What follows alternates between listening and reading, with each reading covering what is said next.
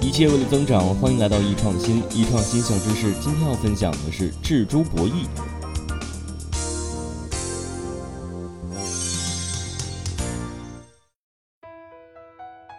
在如今的商业环境里啊，有大企业，有中小企业。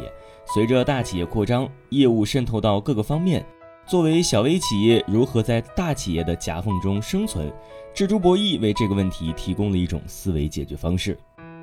假设猪圈里有一头大猪，一头小猪，猪圈的角落有一个踏板，只要踩下这个踏板，就会有食物掉落到食槽里。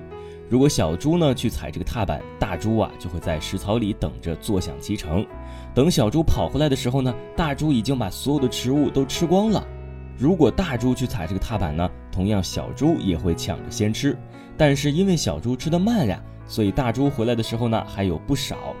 最终呢，小猪吃到四份，大猪吃到六份。也许有人要问了，这个小猪是亲生的吗？亲生不亲生这个不重要，主要的是啊，从我们这个博弈当中，我们能够学到什么？对于小猪而言，聪明的选择就是等待，这样它能够吃到四份。现在来看大猪，由于小猪有等待这个优势策略，大猪有两个选择：等待一份也得不到，踩踏板得到六份，所以等待就变成了大猪的劣势策略。自己亲自去踩踏板总比不踩强吧？毕竟踩了还能得到六份食物。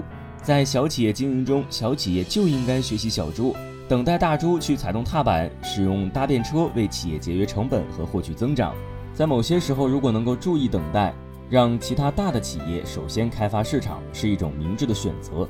这时候有所不为，才能有所为。员工和企业也是一个智猪博弈的过程，员工就是大猪，企业是小猪。员工有两种选择：努力工作或者消磨时间。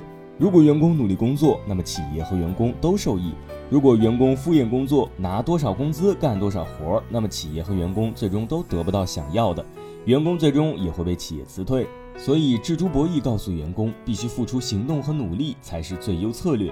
所以，聪明的员工会选择努力工作，引起领导注意而得到加薪。好了，今天我们就分享到这里，下期见。